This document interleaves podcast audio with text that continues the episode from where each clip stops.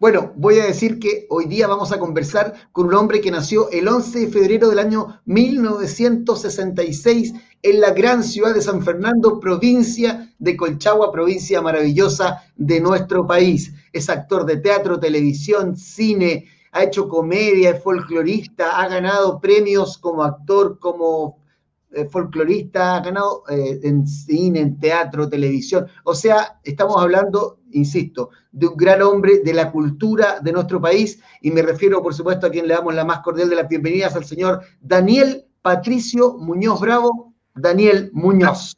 ¿Cómo estás, Daniel? Hola, muy bien, contento, eh, en el alero de la casa, bien relajado, con ganas de conversar con ustedes. No sé, ¿se escucha bien? Perfecto. Maravilloso. Hoy Daniel, acá te, saludo en nombre de nuestro canal Omega TV, de todas las personas que nos siguen, que están esperando poder conocerte más allá de tus actuaciones, eh, conocerte más allá de lo que son tus personajes. Y es un agrado, de verdad, poder estar aquí hoy día jueves, terminando el mes de octubre con nosotros para conversar. pues el agrado mío siempre es bueno a esta hora, ya cuando uno está más relajado, tener una buena conversación. Eh, así que feliz por la invitación. Gracias.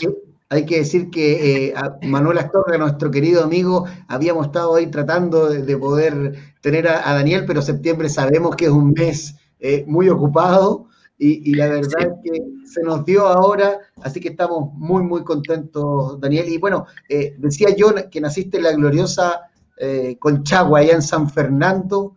Eh, y, entremos en terreno del tiro. saber, el actor nace, se hace, siempre quisiste ser actor. ¿Cuándo nace esta inquietud en ti?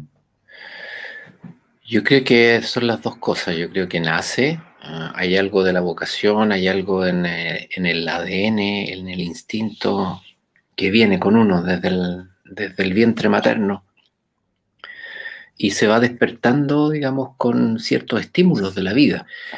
Y una vez que ya uno toma la decisión, ahí hay que hacerse, hay que estudiar, eh, prepararse, trabajar duro, perfeccionarse, eh, ir puliéndose con la experiencia. Así que son, son las dos cosas. Eh, tuve la suerte de tener el apoyo familiar, el apoyo en, mi colegio también, y los primeros pasos que son los más importantes, eh, por suerte tuve ayuda para poder darlos bien, para poder darlos bien y, poder empezar a caminar firme ya cuando decidí eh, ser un profesional.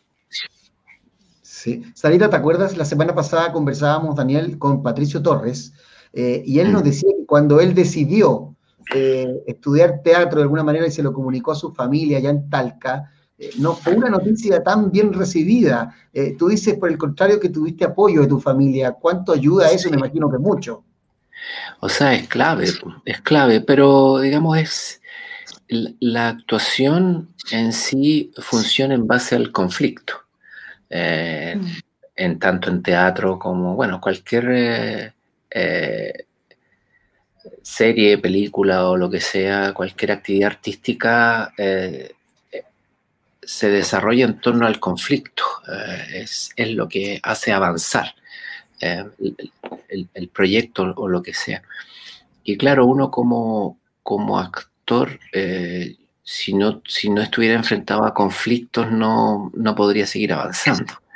O sea, si bien yo tuve el apoyo familiar, eh, siendo de provincia, eh, siendo muy tímido, um, estando relativamente solo en esta decisión, teniendo un apoyo clave de, mi profesor del colegio, que en el último momento me manifestó su, uh, no descontento, pero una, opinión y que no estaba muy seguro si ese era el camino correcto. O sea, mm, en cierto modo, de manera bien amable, me dijo que no estaba de acuerdo que yo estudiara actuación, siendo él mi profesor de teatro. Eh, que después yo creo entendí el motivo de todo eso con el, con, el tiempo, pero esos obstáculos, si uno está, lo trae desde la cuna, o sea, uno nace con, con la pasión de esto, uno lo va, lo va a realizar. Eh, creo que lo mejor es tener obstáculos. Ahora, este cliché de que eh, los artistas se, mueren de hambre, que los artistas no tienen futuro, que sé yo, bueno, no, deja de ser eso solamente. O sea, siempre que me preguntan algunos chiquillos sobre eso, que son problemas que todavía existen, de, dudas de familiares. Yo les pregunto, bueno, ¿tu familiar conoce algún actor que, algún mm. artista que se haya muerto de hambre? O sea, es, ¿o es tu familiar un artista en sí? Porque no deja de ser un cliché, un prejuicio. No, no tiene ningún asidero más que un prejuicio. Hoy en día es una carrera tan, tan noble y tan abordable y con alto y bajos como cualquier, cualquier otra. Eh, oye, Daniel, em, volviendo un poco al tema del colegio, tú presentaste ahí ciertas aptitudes innatas. Estabas ahí en un taller de, teatro, nos comentas la, la, opinión, ¿cierto?, de tu profesor. Tuviste el apoyo de muchas mujeres que vivían contigo. Tú vivías con tu abuela, con tu madre, tu hermana, una tía. Yo creo que ellas eran las fans número uno para ti, porque ellas también, yo creo que aparte de apoyarte, te inculcaron también como la abuela eh, el folclore, ¿cierto? Sí, yo, yo debo reconocer que tuve la suerte, en cierto modo soy como un adelantado al, eh, en el tiempo, tuve la suerte de criarme en un entorno muy, muy femenino, en una época muy machista pero en un entorno muy femenino. Eso me ayudó a, sensibilizarme, a enfrentar la vida de, otra manera. Tuve el apoyo de ellas porque, claro, era el único hombre de la casa y en cierto modo era un poco el, regalón. Y eso sin querer ayudó a que um, eh, el apoyo hacia mí fuera, fuera casi incondicional todavía. Todavía lo sigue siendo.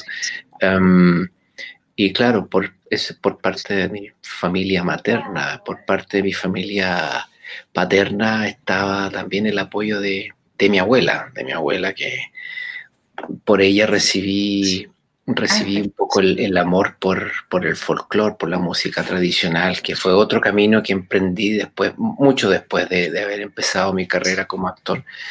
Pero también me influyó muchísimo también la sabiduría femenina en esto. Mm. Daniel, y, tu llegada a Santiago, eh, porque tú dices, yo era tímido, de provincia, eh, ¿cómo es llegar a Santiago eh, en los años 80 a estudiar y a buscar el, futuro?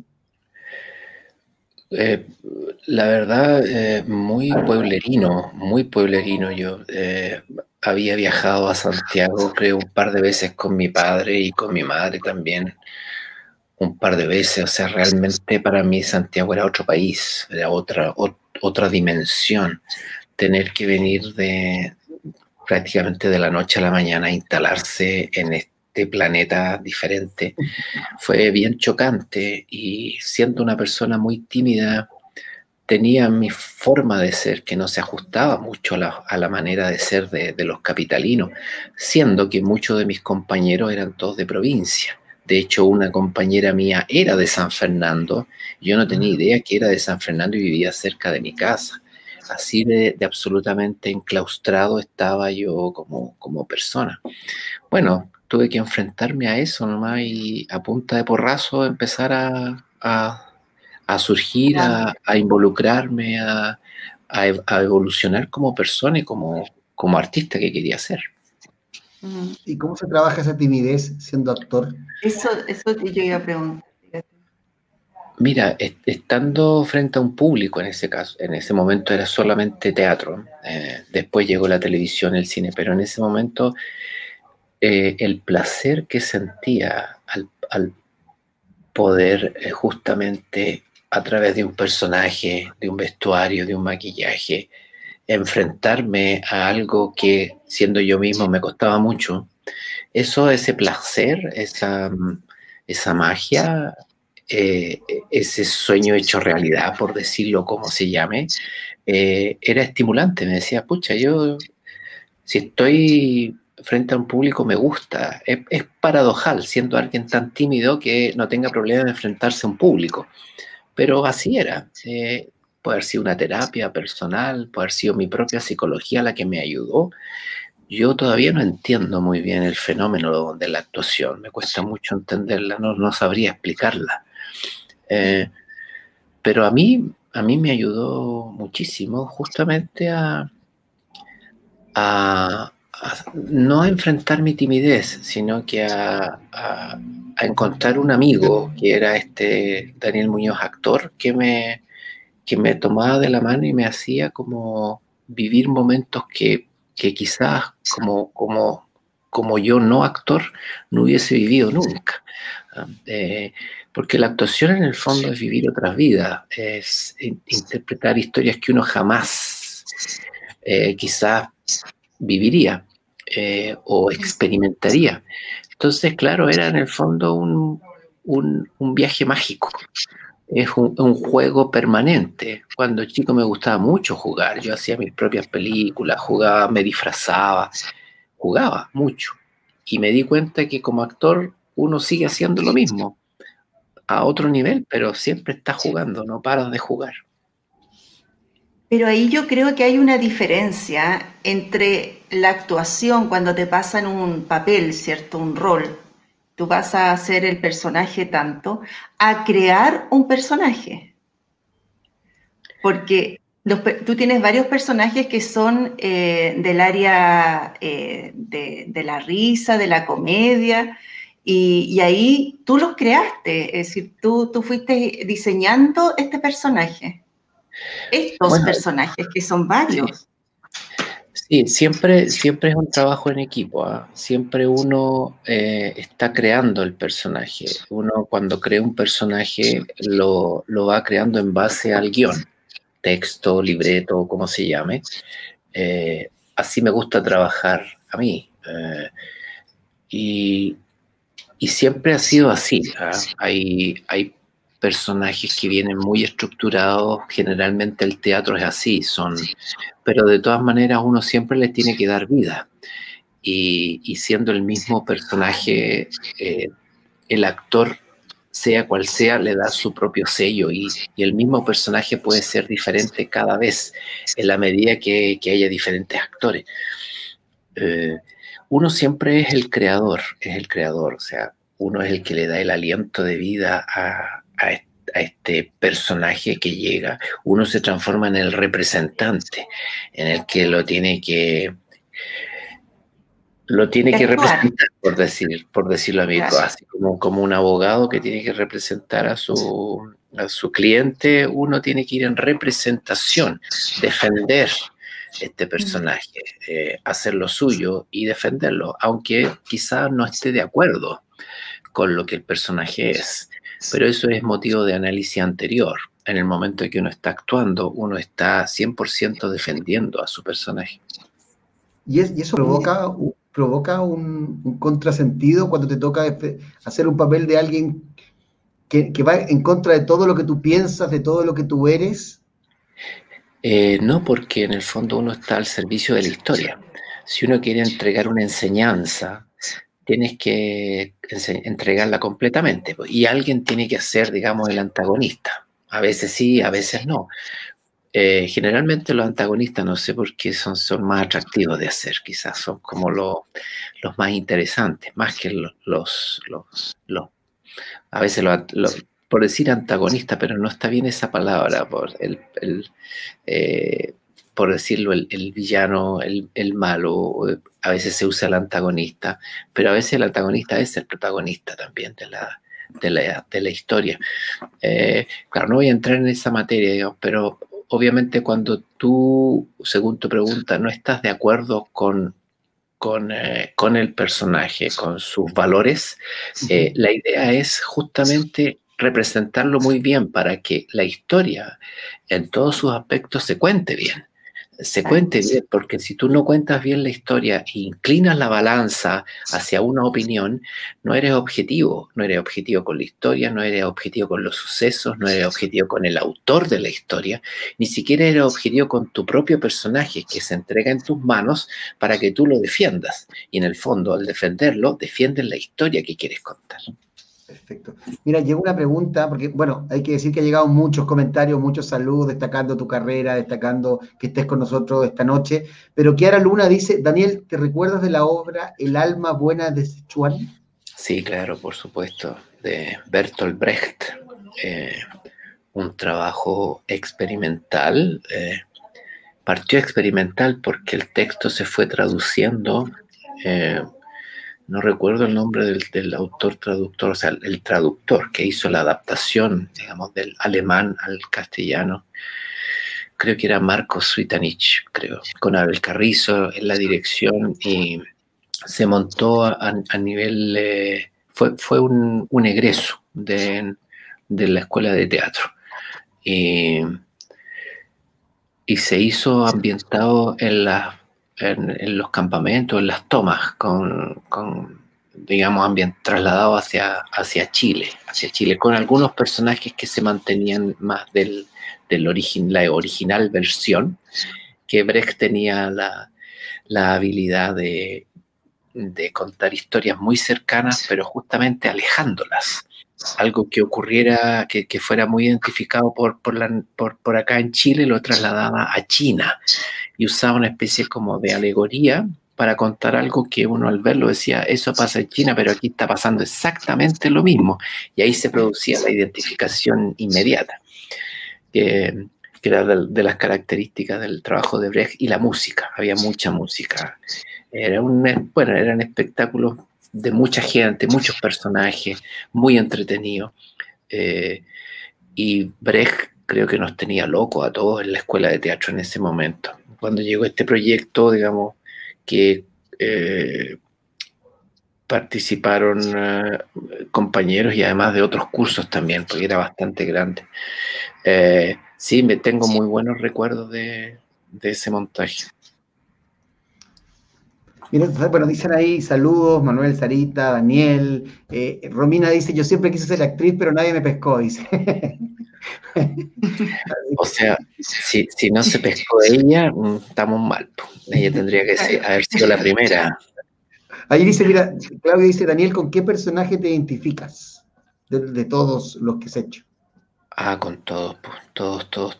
O sea, hay muchos personajes que, que, no, que no los he trabajado, no los he aceptado porque no, no siento que no tengo, no tengo mucho que decir pero todos los personajes con los cuales he trabajado, todos tienen parte de mí, que como les decía, es, es el, el, aliento de vida que uno les da, o sea, tiene que tener algo de uno, tiene que tener parte del, de la vida de uno para que el personaje viva, si no es una pura cáscara sin sentido. Oye, eh, Daniel, ¿y qué hay de ti en el malo? ¿Ah?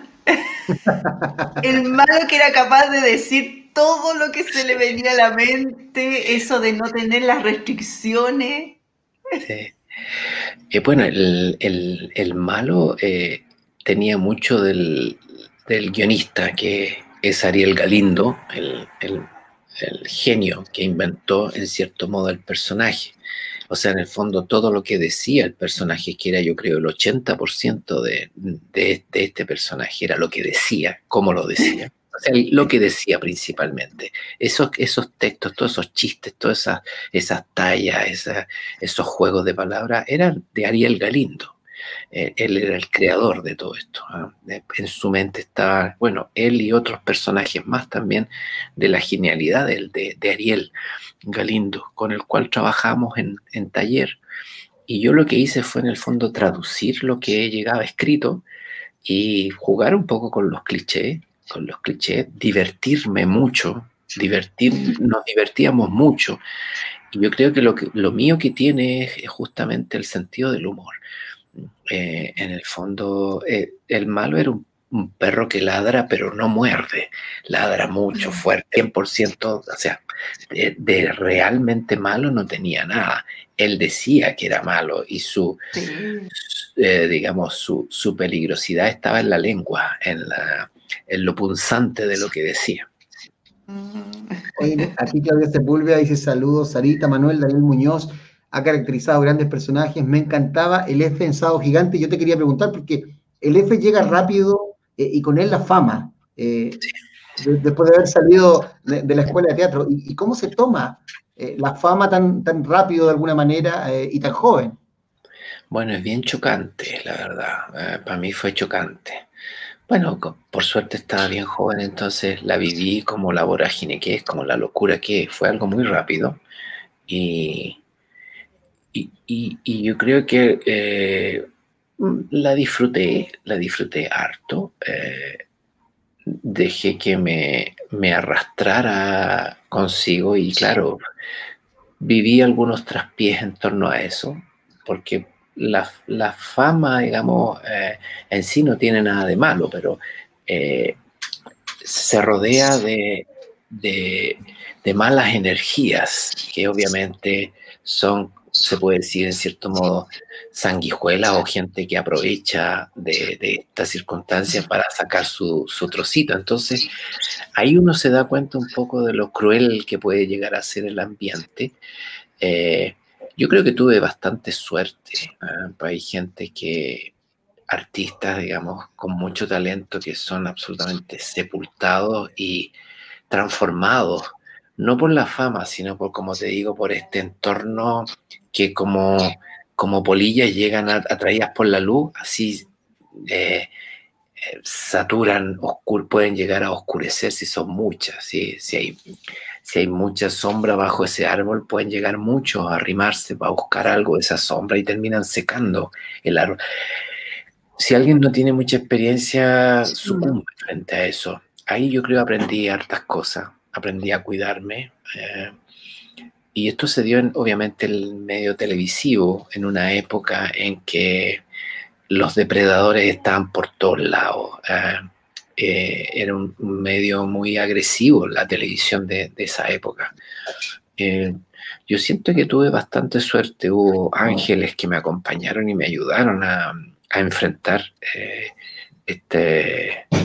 Bueno, creo que pude madurar también como actor y yo creo, de alguna manera en esto agradezco un poco mi formación desde chico, pude sortear y darme cuenta, darme cuenta, digamos, por dónde ir para no, para no encandilarme y, digamos, transformarme en piedra frente a esta especie de, de ser mitológico que, con la cabeza llena de serpientes que te transforman en piedra, esta medusa eh, alucinante pero muy peligrosa, muy peligrosa. Porque además Daniel, tú estabas en Sábado Gigante en un momento, bueno, en ese tiempo era cadena nacional, el sábado entero. Era y lo comentábamos ahorita, ¿te acuerdas del otro día también con Patricio Torres, que también un poco a este mundo impactante que era Sábado Gigante, donde te conocían en todo Chile, hiciste publicidad inolvidable y los zapatos, eso, copión, copión, yo eso era notable, ¿eh? la verdad que era notable. Y, por eso te digo, entonces es difícil, eh, con todo lo que tú nos has dicho, tu timidez y, todo, enfrentarse a ese, mundo y, generar ese impacto. Sí. Sado Gigante era, bueno, el, como dices tú, el programa de Chile, era una locura estar ahí. Eh,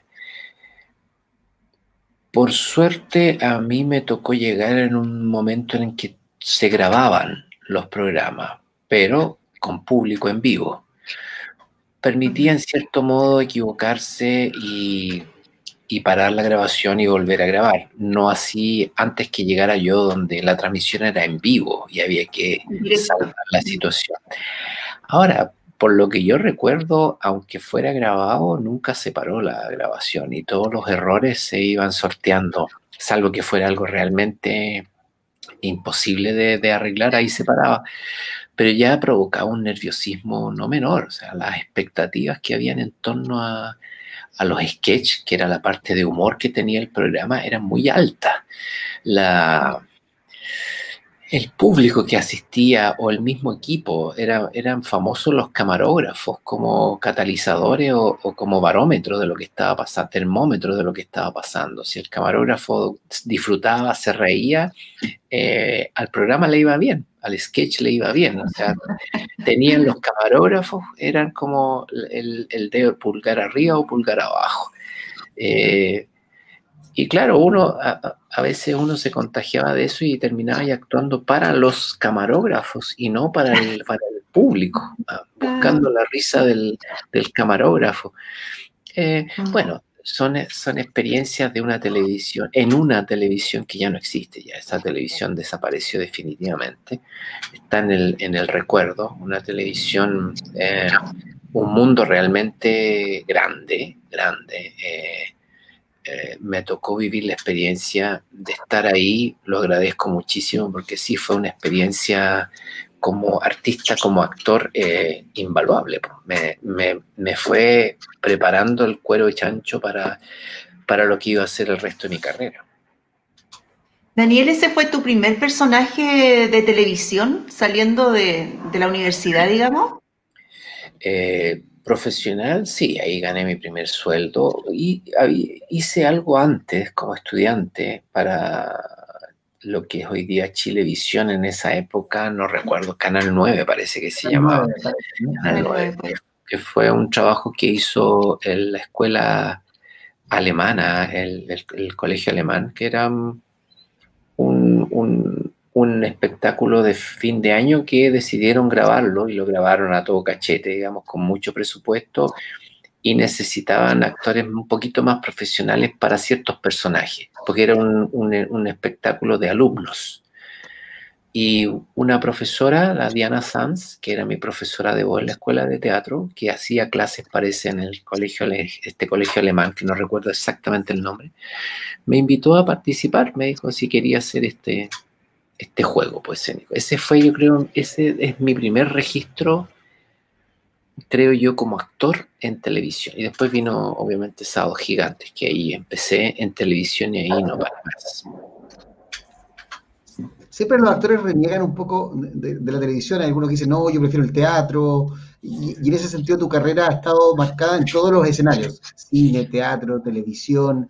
Eh, en general hay algunos que dicen, no, yo soy de teatro, en tu caso no fue así, y, también abordaste la comedia, entonces hay mucha ductilidad en tu carrera, y ojo, ah, que nunca te encasillaste porque uno podría decir, ¿sabéis qué? Es comediante, y, pasa mucho en Chile, que hace cuatro o cinco personajes y dice, no, este es comediante. En tu caso no es así, y has hecho eh, muchos personajes, tanto de la comedia, pero también en otro ámbito de la actuación. Claro, yo me preparé como actor en la escuela de teatro, se dio la posibilidad de, una audición, audicioné y lo que me tocó hacer era comedia, pues, comedia, digamos, liviana, sketch, algo muy... Uh,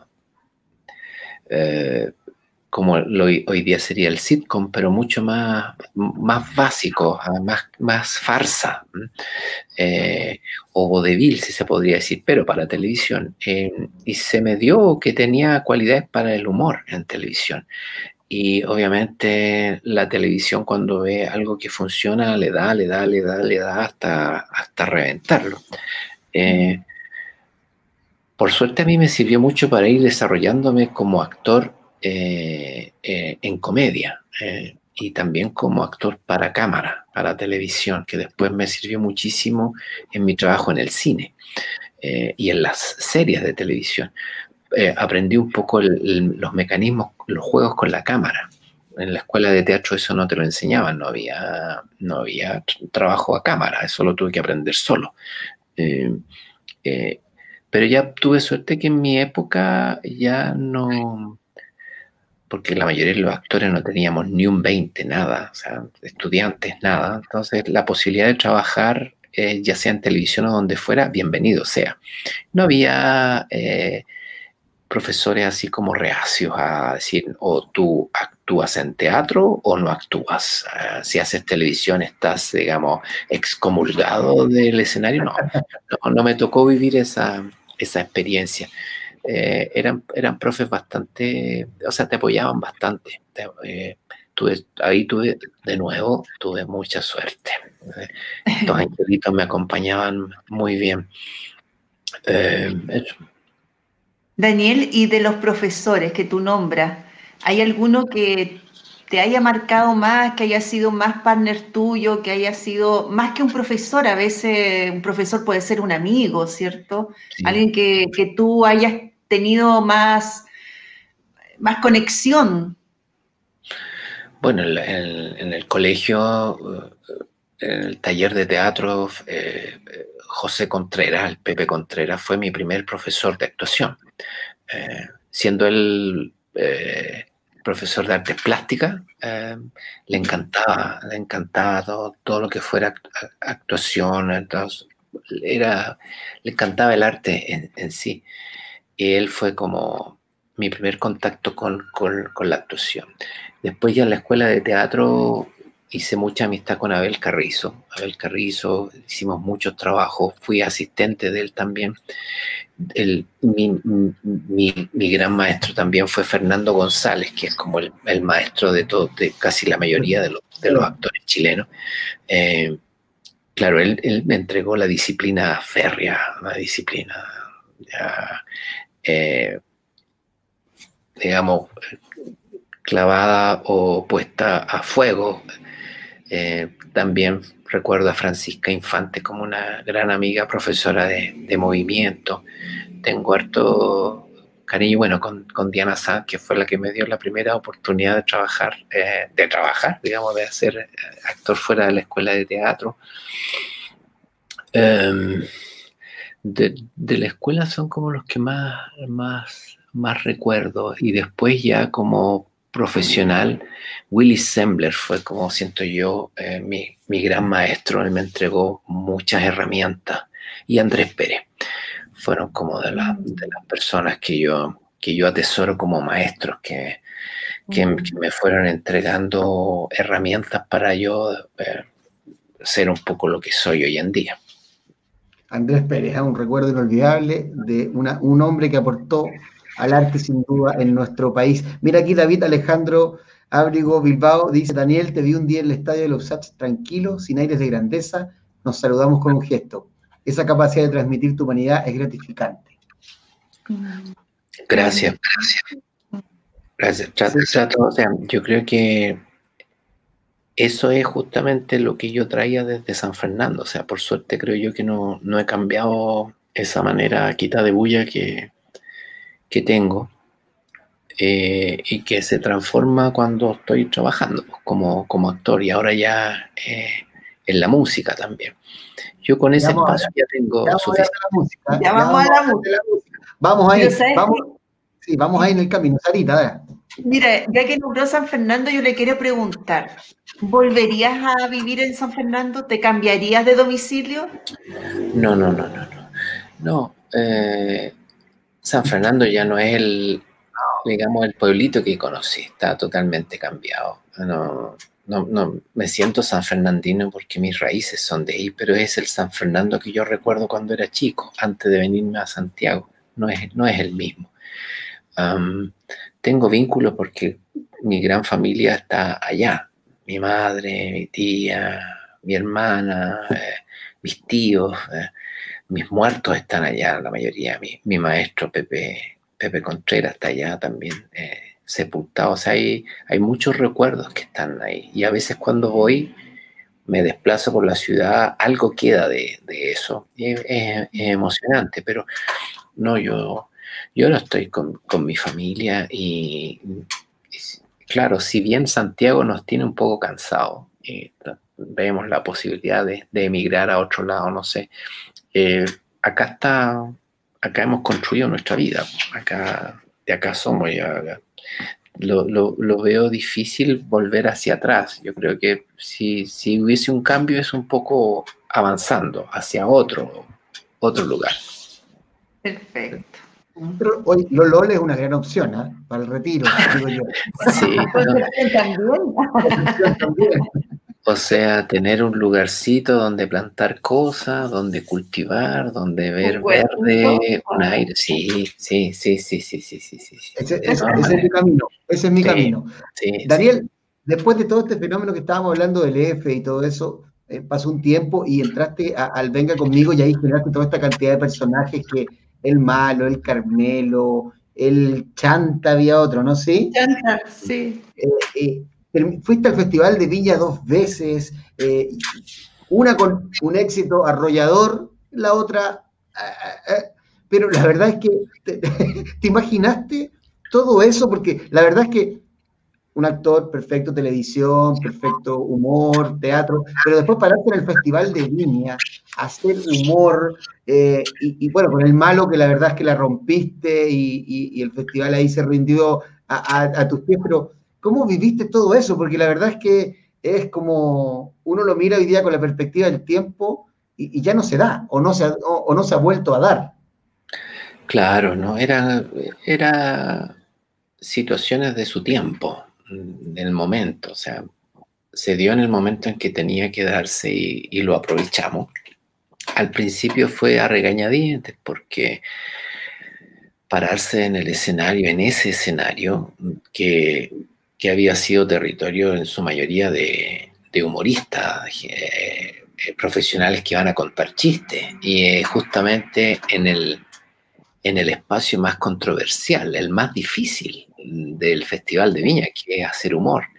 Entonces, recuerdo que fue eh, Beltrán, el, director, eh, eh, no me acuerdo el nombre, Gonzalo, Gonzalo Beltrán, que, que, nos llamó a su oficina. Gonzalo Beltrán, digamos, el, gran Gonzalo Beltrán, o sea, director de Viva el Lunes y cualquier cantidad de programas a la par con Sábado Gigante, o sea, el Canal 13, la época de gloria del Canal 13. Entonces, que te llamen a la oficina a Ariel Galindo, mi partner, mi amigo y a, mí, y nos ofrecen eh, llevar el malo que, estaba top en ese momento. Era un personaje. Y recorría Chile, usted recorría en Chile además. Eso fue después con el, con el programa del, del, del Pollo Fuente, hicimos, digamos, se puede decir que hicimos varios festivales de viña, porque la cantidad de gente que se juntaba en esos eventos era bastante también. ¿sí? Pero claro, esta fue oferta de Gonzalo Beltrán y, a mí me daba, me daba miedo, digamos. Eh, y él nos convenció. O sea, Ariel lo único que quería era estar ahí y hacer algo con el malo. Él era, él se lanzaba en Benji, él era el malo, él era el malo. En el caso mío me da un poco de recelo, porque justamente yo soy actor, no hacía humor con un personaje, pero era otra cosa, o sea, no, no ir a contar chistes. Al final decidimos hacerlo, estuvimos, nos preparamos harto, muchísimo, armamos una rutina gigantesca y hicimos la, fue una performance. Eh, no, yo creo que estábamos digamos, eh, muy intoxicados de éxito y corrimos riesgos que hoy en día yo no correría, pero ni aunque me, me, prometieran todo el oro del mundo. O sea, yo no, no, recuerdo en qué estaba en ese momento para haber aceptado algo así. Hoy día no lo haría para nada, porque era un riesgo, era, no sé, yo lo veo como un, suicidio eh, mediático, pero estábamos locos en ese momento. Estábamos arriba de la moto y queríamos, íbamos a mil por hora. Estábamos alucinados pues, con, el fenómeno, con, el éxito en cierto modo. Y claro, tomamos algunas decisiones riesgosas, como partir no, no desde el escenario, sino que desde un sector del público, arriesgándonos a que, que era la escoba, eh, eh, tocar temas que eran espinúos para la televisión en ese, en ese momento. Eh, y sostener una rutina, una performance con un personaje en el escenario solo era también difícil, no eran chistes, eran, era como hoy día se podría decir un poco lo, lo que se hace mucho en el escenario ahora, que es el real, no, no es reality, el stand-up Ah, que el Coco Legrand lo maneja muy bien, eso siempre lo ha manejado muy bien, pero en el caso mío, yo era actor. Bueno, no lo volvería a hacer. Eh, o sea, ahora, pero después al año siguiente lo volvimos Y lo volviste a hacer, eso te iba a decir, o sea, lo, volviste a hacer. ¿Y, ahí qué te motivó a volver a hacer? Porque te fue bien y todo, pero ¿qué te motivó a volver? Eh, yo creo que el exceso de confianza de que, de que lo podríamos volver a repetir, pero era otro personaje, era de hecho un personaje que para mí era mucho más, eh, eh, entendía más, era mucho más, eh, ad hoc para el escenario de la quinta. Y claro, no fue, no fue así, nos equivocamos. La rutina a mí me encantaba, estaba, preciosa, hicimos un trabajo eh, muy largo, muy profesional, muy dedicado, pero no funcionó, no era el, momento para que este personaje... Ahora, yo creo que le dimos justamente al monstruo lo que y al espectáculo de la quinta lo que le gusta, pues, que es el drama, que es, eh, digamos, que alguien caiga, que la víctima, que es parte también del show. Eh, me mm. acuerdo que Fernando Alarcón del, del Happening, eh, conversando con él, me decía que el, Festival de Viñas se, se, sustenta y se nutre de eso también. Es por eso lo hace tan único, porque es dramático. A alguien le va bien, pero a alguien le tiene que ir mal también. Y eso también es parte del show, eh, parte del encanto. Me, me tocó a mí, nos tocó a nosotros. Pero fue una experiencia increíble, increíble. De hecho, más increíble para mi gusto que, y más, más importante para mí esa segunda presentación que la, que la primera. Mm. Llena de experiencia, ¿ah? llena de experiencia. Total. muchísimo. Y gracias a, esa experiencia entré en el mundo de la cueca. Es, ese día empecé mi camino por, por la cueca. O sea, si no hubiese ocurrido eso, yo no estaría cantando cueca ni eh, me habría enfrentado a la cueca, a la magia de la cueca, eh, nunca. Ah, o sea, dejó algo muy importante entonces. Claro, claro, sí. Hizo, ese clic, te fijas, del cambio de, poder innovar en otra, en otra área. Yo he visto pasar varios saludos y también temas, preguntas de cueca, fíjate que ya la gente parece que quiere irse para el lado de la cueca. mira, mira, mi madre, saludo a mi madre que está viendo, dice un gran folclorista, uno de los grandes, muy buen invitado. Saludo a mi mamá que ve todos los programas que yo hago, todos. Buenísimo, pues. Oye, pero, pero yo quería, antes de, la cueca, quería decir algo que para mí también marcó una, una época impresionante en tu carrera, que fue eh, en octubre del 2008, cuando se comienza, hace 12 años ya, cuando se comienza a dar la serie Los 80, que marcó eh, sin duda eh, una época notable de la televisión y nos volvió a esa época donde la familia se reunía en torno a un televisor. Yo creo que eso fue el gran logro de los 80, además de su calidad, por supuesto, es que nos volvió a juntar como familia frente al televisor. Hoy día Canal 13 la está dando nuevamente, hoy día está en Amazon Internacional y uno la puede ver ahí completa si quiere, así que la invitación a la gente que no la ha visto, que, que no se la pierda. De hecho, estamos viéndola en familia porque mi hijo era chico, día ya tiene 16 y quería verla. Entonces, ¿cuánto marca en tu historia también este señor Juan Herrera, un hombre común chileno medio de nuestro país de los 80 y una familia que, es trabajador y que se metió en el corazón de todos.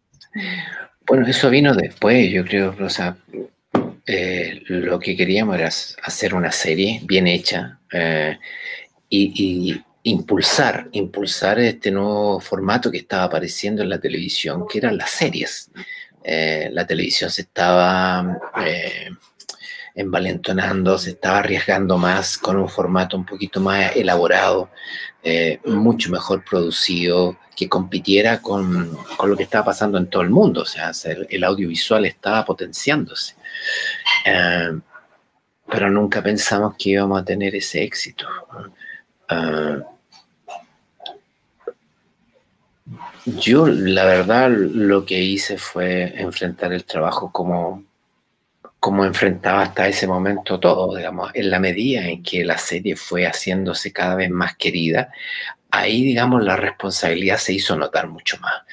Eh, y claro, era, cada vez era más difícil eh, sacar una nueva temporada porque eh, las expectativas eran enormes, enormes, sí, enormes. Y sí, eso no provocó, provocó no menos conflicto, digamos, de qué hacer que enfrentar. Si bien la estructura, porque como se iba año por año, eh, más o menos era recopilar los acontecimientos y en base a eso armar la, historia. Pero el trabajo de dramático, las relaciones entre los personajes, cómo iba a ir evolucionando eso, no era fácil. Y ahí yo creo que la gran habilidad de Rodrigo Cuevas, que es el, el, guionista, el, artífice, digamos, el, creador de los personajes que llegó con estos maravillosos guiones, la mano del Boris Cuercha, que logró tomar ese material y mezclarlo con este grupo de actores que fue seleccionando junto con el, Tito Geswein, que fue el, gran artífice, el productor general, que logró aunar a todos estos talentos. Eh, y, ese equipo, eh, claro, de la mano del, talentosísimo eh, Basáez, que era, digamos, el Rodrigo Basáez, el, el genio, el, artista que, que que le dio vida a este mundo, que la gente, digamos, valora tanto. O sea, este ambiente, estos, estos años 80 que lo logró graficar de una manera tan, tan creíble, tan entrañable. Todos esos talentos se, juntaron, se conjugaron los astros y apareció esta, esta serie que tenía ese no sé qué yo, qué cosa, que, que, hacía que el público quisiera verla, no sé, era la ternura, eran los recuerdos, la nostalgia, en la denuncia que hacía el, talento de todos los artistas que estaban involucrados, la química que existía entre todos los actores. Yo creo que fue también otra bendición que se produjo, otro, otro acierto, eh, algo mágico que, que, increíble. Hoy día sigue pasando, o sea, se estrenó el lunes de nuevo. Eh, y, el rating y el, cariño hacia la serie es pero notable. Yo he visto algunos capítulos así para curiosear y, no, y me sorprende, o sea, me sorprendo verme, primero tan joven y, y, no, no, recuerdo muchas escenas como, como, como nacieron, ¿no? ya se me, se me escapa de la memoria muchas cosas.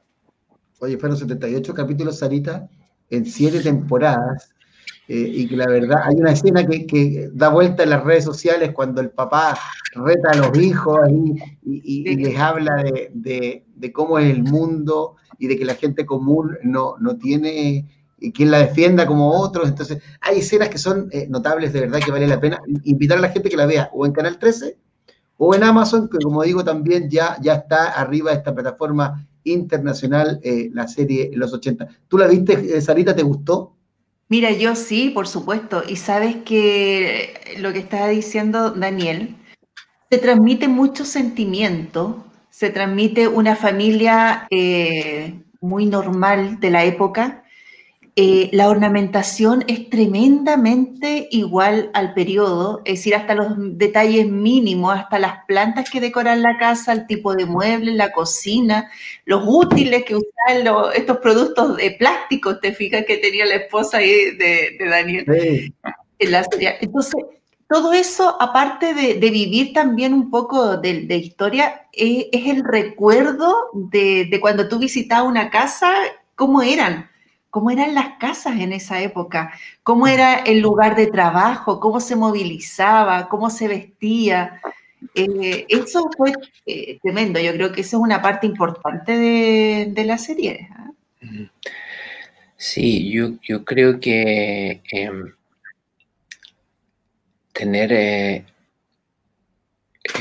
actores jóvenes que empezaron sus carreras con la serie, eh, mm. tener una partner tan talentosa y clave como la Tamara Acosta nos ayudó a crear una familia, en cierto modo, de verdad. Mm, Porque los cabros fueron creciendo a medida que se, iba, se iban haciendo las temporadas. ¿ah? Nos vimos crecer, nos vimos envejecer, no, nos vimos cambiar, eh, mm. triunfar, fracasar, digamos. Eh, de alguna manera fue el tiempo justo para que se creara una familia y se consolidara una familia. Y eso yo creo que es, el plus enorme que tiene la serie, que es, la historia de una familia, la historia de Chile contada a través de una familia identificable, querible, mm. porque la gente que la ve sabe que es una familia de verdad. Conseguir eso realmente fue es, de lo, es, escaso, es muy difícil conseguir. y lo, lo, logramos. Yo creo que ese, el talento de, de, los artistas, bueno, de, del equipo que a mí me concierne, que son mis partners de, actuación, eh, yo creo que fue la clave para que esta serie fuera, cada personaje fuera, fuera querible, entrañable eh, y defendido por la audiencia que, que, veía la serie. Oye, mira, David Alejandro Abrigo Bilbao dice, la emocionalidad que envuelve lo íntimo de una familia y sus crisis, en lo interno y externo, la ética, la moral, la rebeldía peligrosa, esa que aún es tema en Chile, dice. Así que eh, Oye, bueno, sin duda fue un, hit increíble, ya han pasado seis años desde el último capítulo y sigue, y esta segunda vez que la repite con el 13, ¿ah?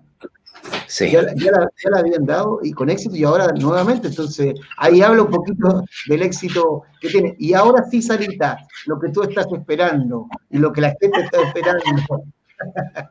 vamos, a, vamos a por el folclore. ¿Cómo, ya ahí tú diste un poco cómo parte esto y, cómo, eh, bueno, te marcó y hoy día la gente te reconoce no solo como actor, sino que también como un destacado folclorista?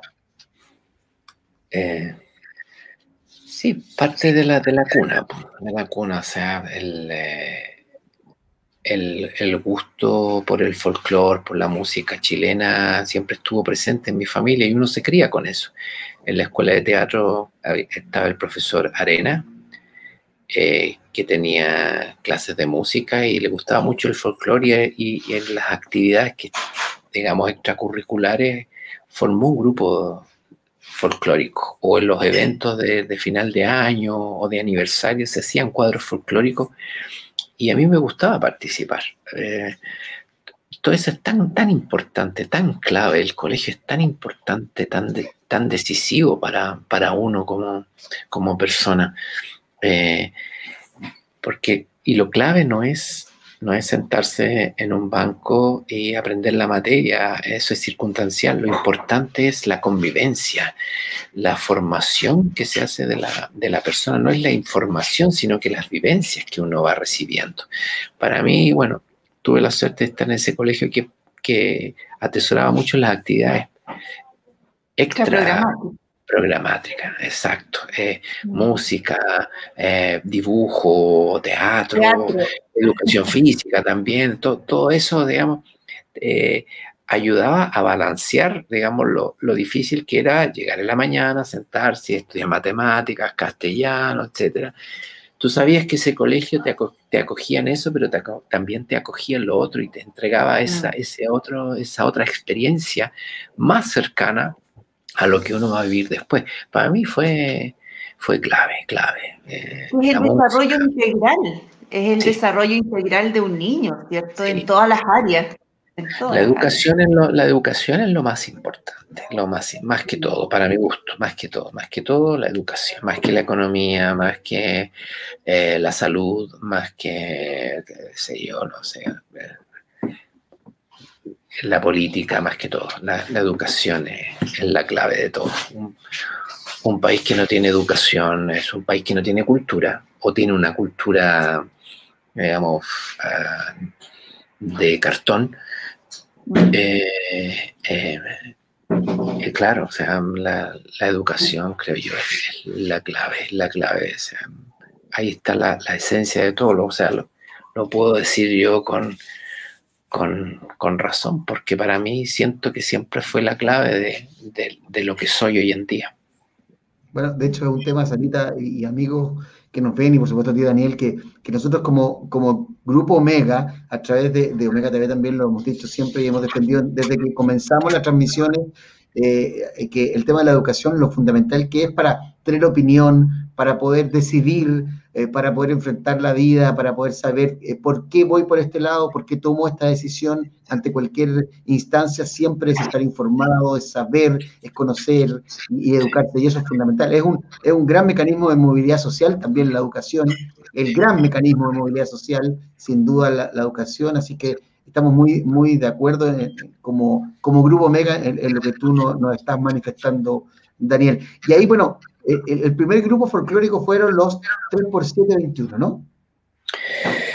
Digamos que había tenido contacto con, otros grupos antes, grupo Altamar, eh, tuve contacto con eh, los santiaguinos, los tricolores, y con mi compadre Félix Yancafil nos encontramos en los cuequeos así y, empezamos a cantar juntos, hasta el punto en que a él le llegó la propuesta de grabar algo para, para una empresa, algo interno y no nos decidíamos que sí, no, y se nos acercó Eric Maluenda, eh, el difunto Eric de los, de los Iyapu, amigo, me dice, vénganse para la casa, yo tengo equipo, graben, un, graben el demo, graben dos cuecas y preséntenla a la empresa y yo estoy seguro que les va a ir bien.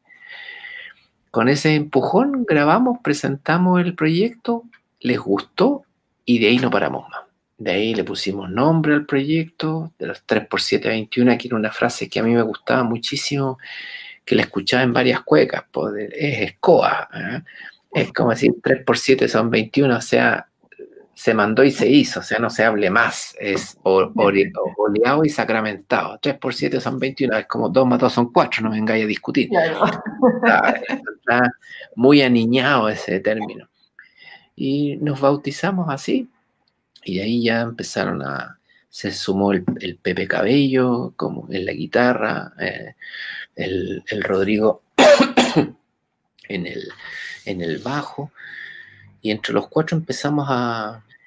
Eh, el, el, Satan, guitarrista amigo, también llegaba, venía, después vino el hijo, eh, el Francisco, y así iban pululando, y, y, nosotros íbamos pululando también, presentándonos por aquí, por allá, armando un estilo eh, que surge en los ensayos.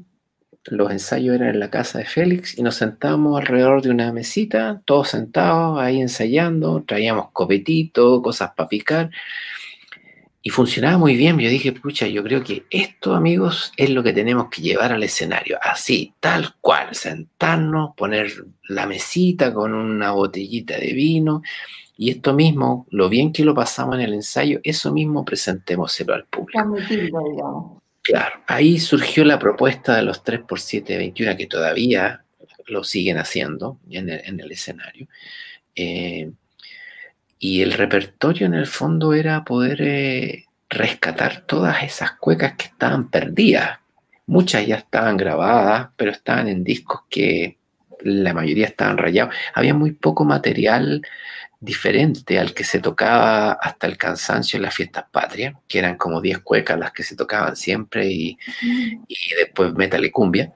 Entonces, nosotros quisimos un poco eh, rescatar todo lo que estaba perdido en melodías, en letras, y ahí me, puse a investigar, a investigar, a investigar, y en el fondo el proyecto 3x7 era un poco el rescate. Eso fue la, idea. Mm. Y grabamos varios discos con eso. ¿Qué, es para ti la cueca brava? ¿Qué, ¿Qué diferencia hay con una cueca que uno la escucha en salón? ¿Cuál es la cueca brava? Yo la veo como que se transmite emociones, sentimientos, es decir, de, todo por acá. Hay una persona que dice, eh, Ricardo Riquel me dice, me gusta cómo baila la cueca brava, es un galán enamorado, mira. Eh, está bueno, está bueno el piropo. la, cueca para mí es, cueca, sea donde sea. Lo que le da el sello es eh, el entorno el sello de quién la canta, quién la baila, dónde la canta y dónde la baila. Ahí ya va marcando las diferencias. Eh, eh, mi maestro, que era el, Nano Núñez, que era un rotito chileno, cuequero. Daniel, acá, Daniel, mira acá justo, cuando tú nombraste, alguien, Priscila Guerra, dice, cuenta alguna anécdota que hayas tenido con el gran Nano Núñez, justo. Sí. bueno, el, Nano Núñez, el maestro, nuestro maestro, es yo creo el gran impulsor, impulsor del renacimiento de la cueca. Él, él bautizó, para mi gusto, la cueca como cueca brava, que él, cuando era joven, niño también, escuchaba ese término, porque era la cueca que se daba en los barrios bravos de Santiago, de las ciudades, barrios bravos donde, donde la policía no se atrevía a ingresar y donde se armaban fiestas. Y en esas fiestas la cueca chilena, o más que cueca chilena, como se le, se le llama, eh, florecía. Pero florecía en torno a la fiesta chilena, la fiesta intensa chilena, con mucho trago, con, eh, con una algarabía y una catarsis popular que, que a veces por, por, la idiosincrasia, no sé, lo que sea, terminaba en, en, en, hechos violentos, agresivos. O sea, por eso el término de cueca brava, porque era cueca que se daba en barrios donde había que ser bravo, bravo para estar ahí, participar de estas competencias que se hacían entre cantores. Y en una época en que la cueca se improvisaba mucho, los versos se iban ajustando a las melodías y existían estas famosas ruedas de cantores que eran competencias de destreza en verso, en melodía y de 20 cantores, al final quedaban dos que eran los más capos, que iban echándose los versos, qué sé yo, y, y, el que ganaba obligaba al otro, el que perdía, no sé, pues a, arrodillarse frente a él, humillarse frente a él, ofrecerle un trago de vino, cosa que siendo roto chileno jamás lo iba a hacer. Entonces, claro, nobleza obliga y que me vaya a obligar vos y que ya ahí salían los cuchillos y rotos chilenos empezaba la pelea y siempre que había cueca, había, como dice el viejo nano, había un fiambre tapado con diario. Entonces, claro, en un ambiente muy agresivo y en torno a eso se daba la cueca brava. Oye, Daniel, este, este, renacer de la cueca eh, que, generó un circuito de, lugares en Santiago y, en, otras regiones, llegó mucho también a la gente joven que le acercó al folclore que a veces uno lo escuchaba solo en septiembre, y 18 y 19 con suerte, y hoy día la cueca, tiene un circuito, como decía, eh, todo el año, y, grupo, y sobre todo mucha gente joven. Eh, verdad, hay mucha gente joven que escucha eh, y este tipo de cueca, y hay muchos lugares, el Bar Victoria, bueno, y, muchos otros. El Bar Victoria lo nombro porque era donde iba yo. emblemático emblemático, pero, pero hay muchos otros. Entonces, eh, la verdad es que se generó un fenómeno musical que, hace muchos años no veíamos en Chile con, la cueca. Se produjo un renacimiento, producto que por la propia sabiduría que tiene la cueca como, como un ente eh, que nace del ser humano, que está vivo, eh, recupera su sitial, que es la libertad. El problema es que cuando la cueca se le empezó a encasillar y transformar en materia de estudio, en una materia sacrosanta, intocable, que, está para ver, se mira pero no se toca, eh, eh, el pueblo, que es donde se origina la cueca, eh, se aleja. Frente a algo que le pertenece pero se lo quitan, se aleja y busca por otro lado. Y claro, estaban todas las quejas en septiembre, que el chileno no le gusta bailar cueca, que no le gusta la cueca, que le gusta más la cumbia, la ranchera, pero eso no era gratis, era producto de que la cueca estaba siendo transformada en una materia alejada del pueblo. Cuando la cueca se vuelve a reconciliar con el pueblo, o el pueblo se reconcilia con la cueca, producto de algunos hitos importantes, y dentro de esos el, la aparición de la cueca brava como una propuesta la libera.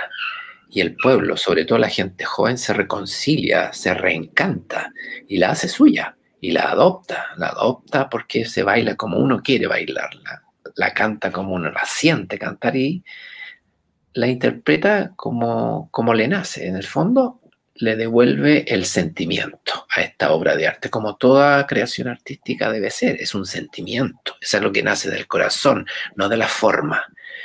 Eh, y ahí, bueno, eso no, de ahí no para más, y la gente joven ya la hace suya, y la cueca está evolucionando, está siguiendo su dinámica. Y claro, yo ya le perdí la pista a la cantidad de grupos que, cantan y, que la que la, expresan en, diferentes lugares, que, también ya perdí la pista cuántos son. Cuando yo empecé, ni con los dedos de una mano se podían contar los grupos que había, ni los lugares. Mm, ahora ya, es algo...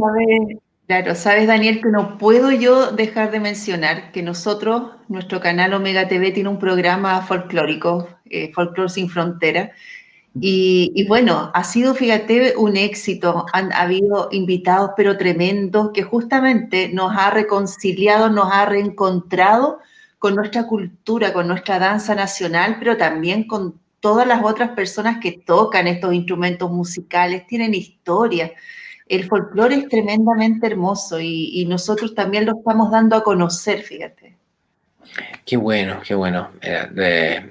conversamos hace un, rato sobre Folklore sin Frontera, porque mi, gran amiga productora con, la cual empezamos el proyecto de los 3x721 y después con el siguiente proyecto que fue Los Marujos. Mi amiga, digamos, amante del folclore, mujer de radio también, eh, María Sánchez Valdivia, ella tenía eh, un programa de radio en la radio Universidad de Chile y después se trasladó a la, a la USACH y el programa se llamaba Folklore sin Frontera. De hecho, cuando hacemos la, la presentación de los marujos, que se llaman los marujos por la maruja, que es María Sánchez Valdivia, la productora, siempre eh, homenajeamos ese principio que ella tenía en su programa Folklore sin Frontera, que justamente que el folclore eh, es la única expresión que rompe las barreras y que logra unir a las naciones. Y seguir con ese legado para nosotros es, es clave, porque con los marujos ya no solo hacemos música chilena, sino que hacemos música latinoamericana, aprovechando obviamente el virtuosismo de todos los integrantes, que la mayoría son eh, grandes maestros en, la música, en lo que hacen. O sea, el único arroz graneado ahí que soy yo ahí que, que pinto el mono, pero el resto son todos maestros en la música. Y defendemos mm. justamente ese patrimonio eh, espiritual que nos dejó la maruja, que es que el folclore no tiene fronteras, que es lo mismo que ustedes eh, desarrollan en el programa. Exacto, también acá.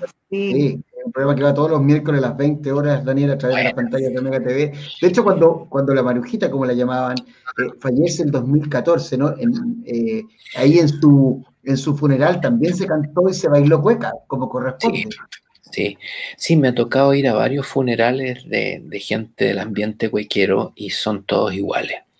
Eh, desde el velorio, que en lo posible se trata que se alargue lo más posible, eh, que dure un par de días con sus noches, y ahí lo único que se hace es cantar, cantar cuecas, cantar cuecas, cantar cuecas, cantar cuecas, y se enardece la fiesta, eh, y puedes pillar a alguien tañando en el cajón del muerto, qué sé yo, otros eh, gritando, haciendo el escándalo propio de la fiesta cualquiera y después se traslada el féretro eh, en romería y detrás van todos los cuequeros cantando y se llega al cementerio cantando cueca y se produce la sepultura con cueca y después que el, el finado está ya eh, descansando, se siguen las cuecas ahí en el, en el cementerio, o sea, es, es fiesta, es alegría, yo, llanto, tristeza, pero pero en cierto modo se despide con alegría eh, y agradecimiento a una vida entregada a algo que todos queremos, que es la, que es la cueca, que es esta expresión tan misteriosa, tan, eh, tan arraigada, eh, pero en especial misteriosa, porque la verdad que hay que estar metido en el ambiente para saber el, el, encanto que tiene. Yo, yo no me lo esperaba, o sea, pero al cantar cueca siento como un, no sé, algo, algo que no lo puedo explicar, algo visceral, algo espiritual. Es como si estuviera uno orando. Para la gente de fe, yo creo que es cuando se conecta con, lo sobrenatural.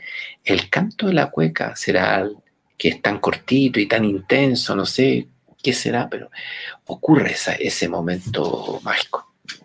Y, y sin duda es muy positivo porque, por ejemplo, uno va a Argentina y ve el tango por todas partes y, en Chile no estaba la cueca tan presente, y la verdad es que eh, en la Plaza Brasil, cuando estaba el galpón Víctor Jara, y uno veía a los, jóvenes ahí, en el Guaso Enrique, bueno, por Avenida Mata, en los lugares, el Bar Victoria, hay, en la Casa de la Cueca, hay, hay lugares que, que la verdad donde, eh, donde se vive día a día esto, y, no es primera vez que yo escucho a un cuequero hablar de esto como, como una religión, ¿ah? como una forma de vida, eh, y, la verdad es que así es la cueca para muchos.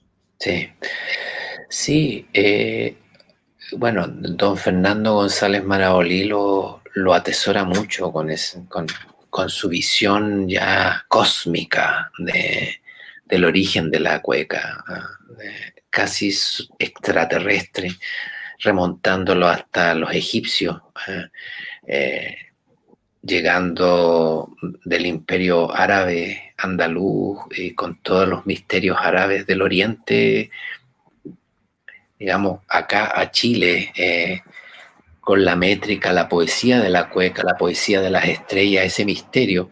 Eh, por otro lado, el sufrido origen que puede tener la cueca llegando desde África con esos sufridos esclavos que llegan acá y en sus momentos de alegría vierten estos ritmos que se van moldeando, se van moldeando acá en, en América y van tomando este formato que se transforma en cueca. Claro, porque la palabra cueca es una palabra africana. Es africana. ¿Qué hace una palabra africana formando parte de nuestra cultura? O sea, claro, hace poco me enteré que por, por las venas de todos los chilenos corre sangre africana. Somos, somos parte africana. Existieron muchos africanos acá. Tú te vas al norte del Valle Azapa y hay pueblitos que fueron colonizados, o sea, se quedaron esclavos africanos que participaron en las guerras, por un lado, por el otro, y, están ahí, y, obviamente por eh, este prejuicio, digamos, ario que existe acá en, Chile, se fue dejando de lado, pero es bueno reconocerlo. Somos una mixtura muy sabrosa y la, es sabia la, vida, ¿no? Por alguna razón Chile se, se generó una apertura hacia otras razas, otras culturas, y se está, yo creo, eh, devolviendo la mano a lo que quizás Chile eh, fue siglos atrás, un, un reguero de diferentes culturas, etnias que pululaban por todos lados y que de alguna manera como que de la historia se borró eso. Yo creo que ahora es momento que se reivindique el, origen de esas personas. Sarita, mira,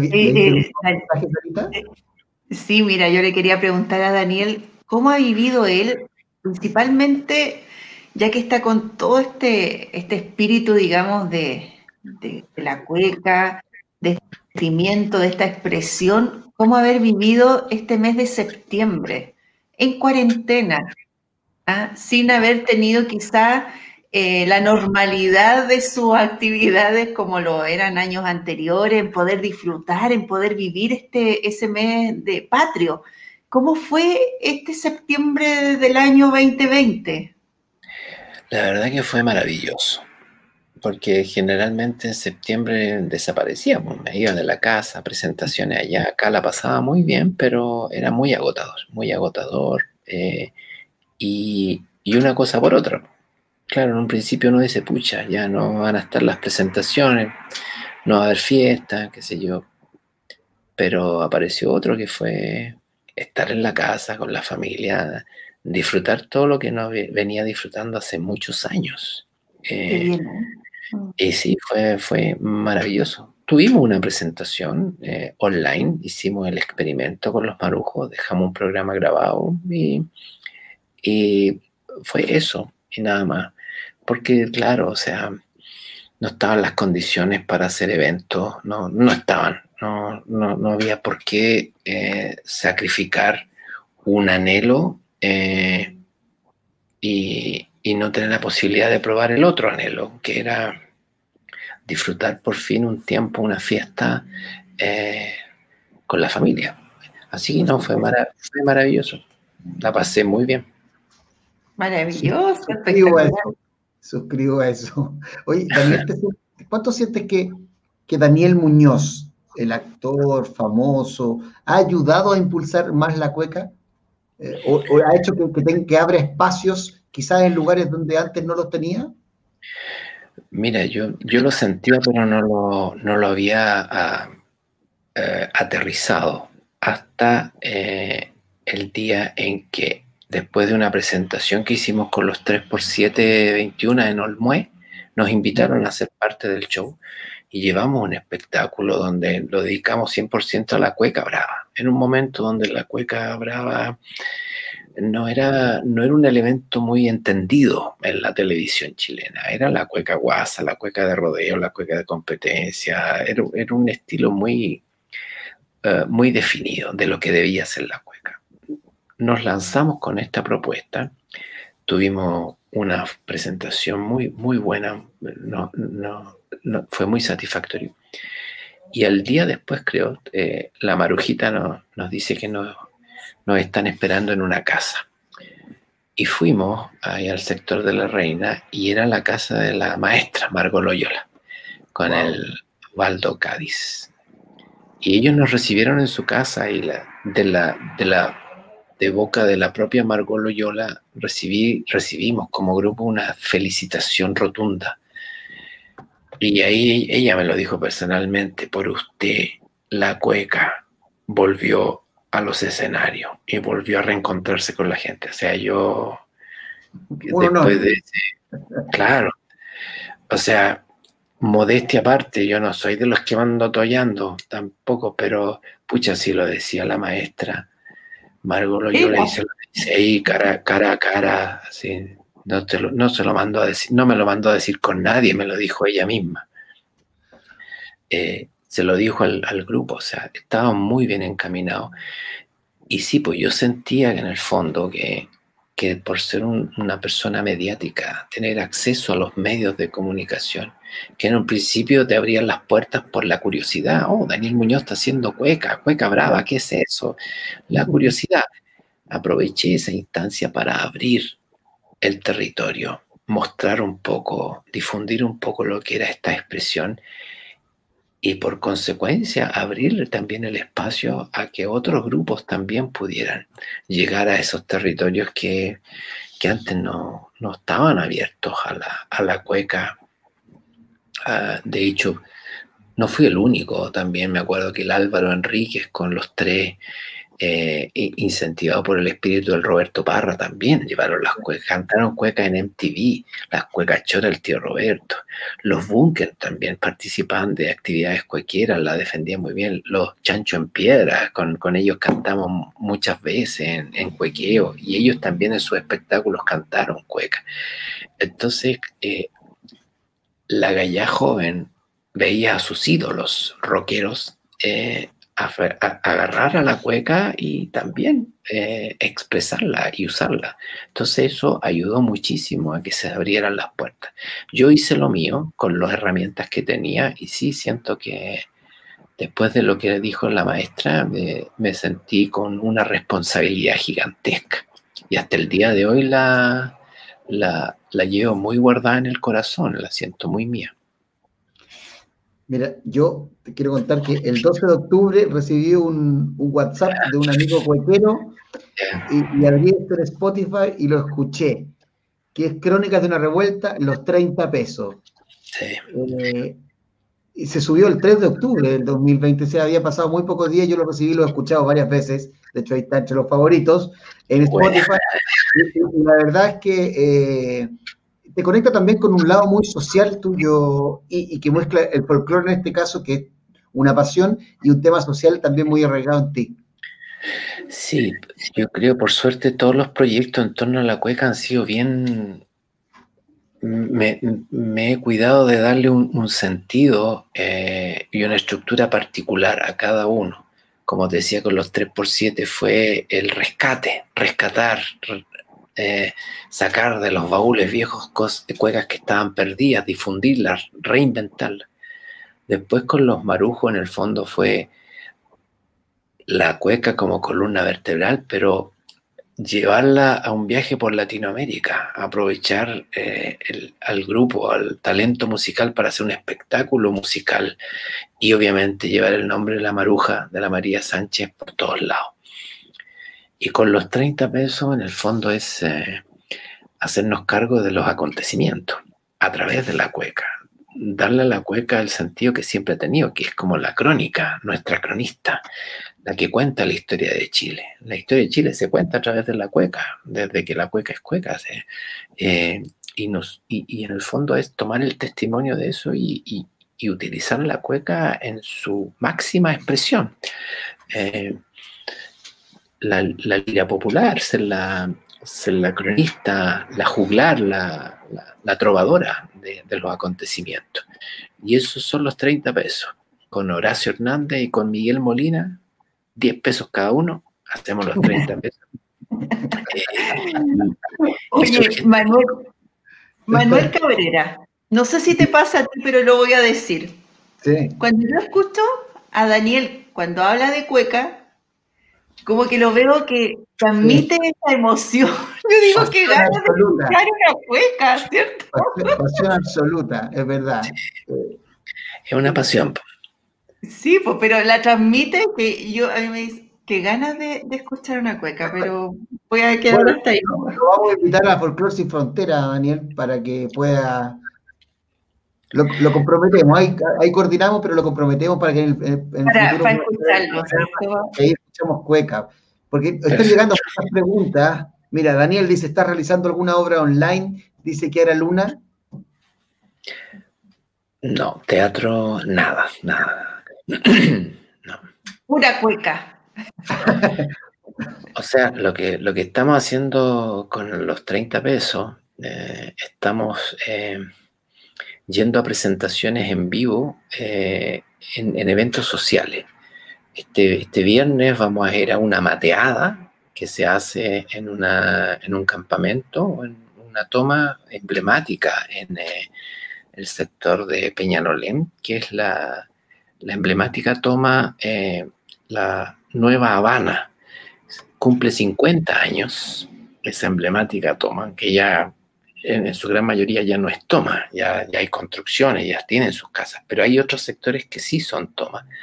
Bueno, celebran sus 50 años, nos invitaron, porque con mi, con mi señora estamos muy embarcados en lo que es ayuda social, partimos con las ollas comunes y ahora ya nos, nos metimos de cabeza, estamos de cabeza en las tomas y en, las, en los campamentos. Y vamos a estar haciendo cueca. Por suerte, Miguel y Horacio agancharon muy bien están de acuerdo con la propuesta y los 30 pesos se han, nos hemos transformado en una especie de juglares que vamos a, a los eventos y, llevamos un poco de alegría y de contenido social a través de, las cuecas del espectáculo que hacemos. Eso es lo que en este momento me tiene, me tiene contento, me tiene entusiasmado. Eso, eso yo te quería preguntar porque como te decía, yo te sigo en tus redes sociales y, te he visto en ollas comunes participando, conversando con la gente, eh, sentándose eh, con el Chile real, con el Chile que, no siempre se vio, pero que, hoy día quedó a la vista de todos. Sí, eh, por, surgió por por una casualidad, porque claro, con esta pandemia la pega se fue a la cresta, pues nada, nada, nada. Sí. Claro, los primeros, es que rico estar en la casa, hacer nada, y después uno dice, ya, pues, ¿qué vamos a hacer? ¿Qué, ¿En qué vamos a ocupar el tiempo? Y bueno, gracias a mi, a mi señora, a, Bernardita, nos empezamos a involucrar con las ollas comunes, actividades sociales. Unos amigos, digamos, de por ahí nos invitaron a, participar. Fuimos así como con un poco de distancia para ver qué onda y de repente nos enamoramos de la actividad y empezamos a, mover eh, eh, fuerzas eh, y conformamos una agrupación que se llama Parando la Olla, con Instagram y todo, para juntar recursos, para ir en ayuda de las ollas comunes. Y de la olla a la toma y el campamento era cosa de dar un par de pasos nomás. Que el campamento y la toma es otro mundo, es otro planeta, son otras necesidades, no es lo mismo que la olla común. Si bien ahí se hacen ollas comunes, pero es mucho más que eso.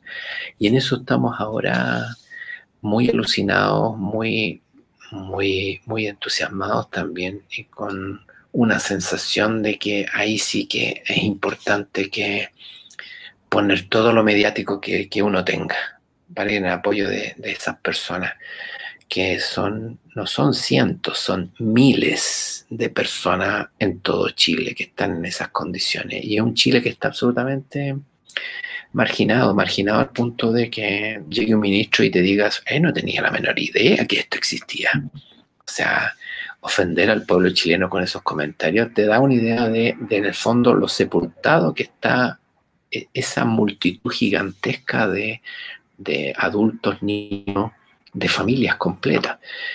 Es obvio que uno no puede hacerlo todo, no, puede ayudar, pero, pero ahí sí que falta mano, ahí falta corazón.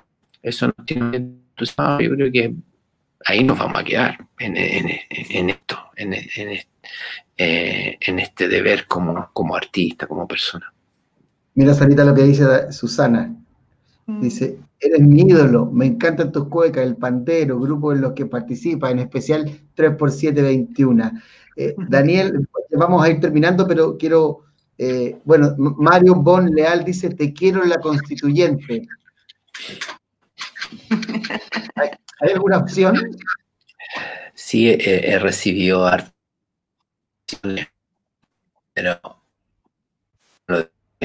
masa o profe de la masa, el, eh, eh, tener que... Tenemos algunos problemas ahí con la conexión de Daniel. ¿Se escucha ahí? Ahora sí. Ahora sí. Ahora sí. Eh, el profe de la masa, que es un señor que yo admiro mucho, que es como astrónomo parece, bien. Claro, dio un comentario hoy día que yo encuentro muy acertado. O sea, ¿para qué vamos a ir a perder tiempo eh, sabiendo que hay, muchos políticos que, que ahora se las van a dar de constituyentes para entrar en discusiones bizantinas así eternas? Es perder energía. O sea, eso por un lado. Y por otro, eh, no entiendo las reglas del juego. O sea, no puedo cómo, se juega. Cosas pero hay muchos resquicios que, que me dan una sensación gustillo así como amargo, como medio, medio fétido. Hay algo fianza en este momento, reglas que hay en este momento. Necesito entender un poco más conversar, instruirme y una vez que entienda cómo se juega esto, ahí yo creo que voy a tomar la decisión de juego o no. Pero así va a estar jugando en un equipo donde el árbitro ya está, donde el dueño del equipo además es dueño del estadio y deja entrar al que quiera. Uno dice, no, no están las condiciones para, para jugar este partido. Sí. ¿Te, entusiasma pese a todo el nuevo, este Chile de hoy, Daniel? Esto que, se está, que, se genera, que, estamos en un momento histórico, más allá de, los resquemores que podamos tener.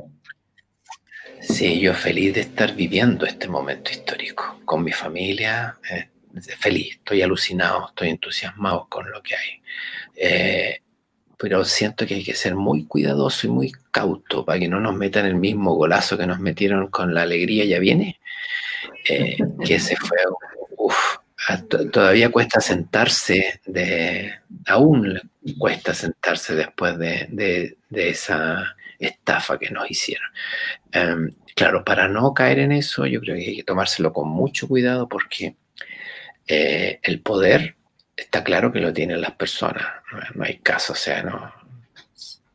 Día tras día a mí me queda más claro que así es, así es. La gente tiene el poder y lo tiene la mayoría, a pesar de que digan que no, no siempre las mayorías tienen la razón, sino que a veces las, las minorías no.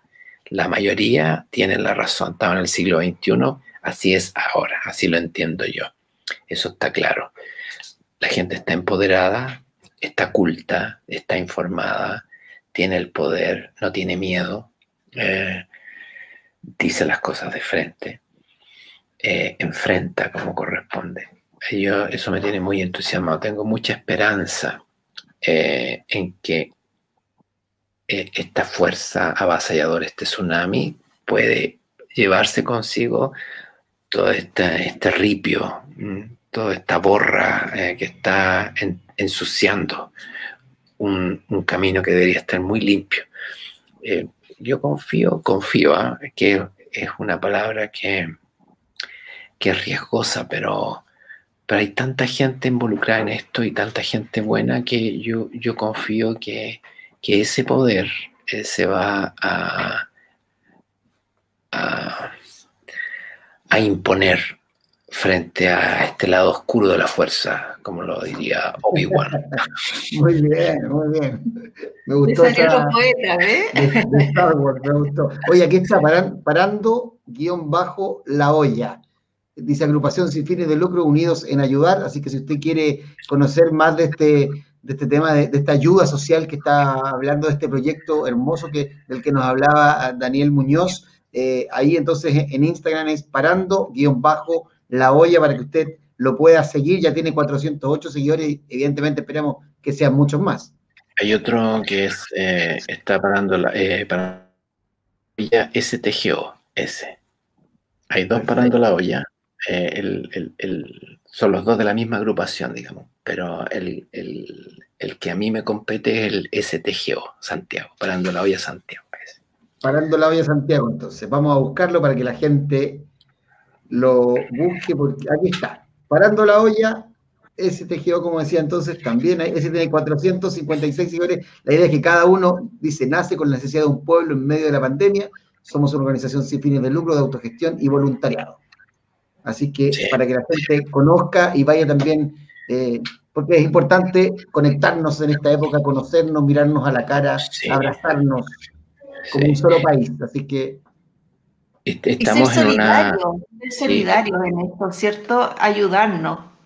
Estamos ahora en una campaña de hacer una biblioteca para niños de una de las tomas, la toma Violeta Parra. Eh, esa es la última campaña y aprovecho ahora de pasar el aviso a los que nos quieran ayudar, cooperar. Ahí están todos los datos en, el, en el, Instagram. Ese es nuestro objetivo, darle a, a los chicos, a los niños de la toma Violeta Parra una biblioteca. Mira, Susana Loreto Balboa dice, Daniel, te necesitamos entregando lo mejor de ti. Alegría, música, eres una un gran actor, gran persona, eso nos hace más feliz a quienes te seguimos. Viva la cueca, dice. Sin duda, Susana es una, dice que eres su ídolo, así que, bueno, y, la verdad es que eh, las personas, más que por el éxito, eh, se, miden por, por, la opción de poder compartir de, y de humanizar, de mirarnos a la cara, de abrazarnos y, de ayudar a quien lo necesita. Yo creo que eso es fundamental, eh, sobre todo en un país como el nuestro, eh, donde siempre decimos que somos solidarios, pero a veces no lo somos tanto. Y, es bueno ayudar sin, sin, sin, esperar nada a cambio. Y en esta época se necesita mucha ayuda, así que feliz Daniel de, también de, que puedas comentar ese lado. Eh, que es muy importante y que te define también como, como persona. Así que nos alegramos mucho. estamos llegando al fin, ya nos dijo el director que cortáramos, que ya no, que son las once y cuarto, y así que, mira cómo se nos pasó el tiempo, ¿ah? Yo tengo, yo tengo una última duda, si tuvieras que elegir entre actuar y, y, el folclore, tienes la opción de elegir, ¿con qué te quedas? Eh, me retiro, me retiro, porque no podría estar sin, sin una o la otra, no puedo. No ah, puedo, no no, de, la única manera de eh, sería retirarme porque no, no podría vivir, digamos, dejando a una por la otra. Gracias, Daniela. Gran actor, comediante, folclorista y sobre todo gran persona. Así que un abrazo y estaremos pendientes de tus actividades también en las redes sociales para ser parte y ayudar ahí también eh, en todas las actividades sociales. Chao. Un abrazo. Eso espero. Yo creo que esto está recién empezando, momentos para poder conversar y contarse. Lo que hablamos ahora es como la punta del iceberg de todo lo que hay que hablar. Y feliz por la invitación.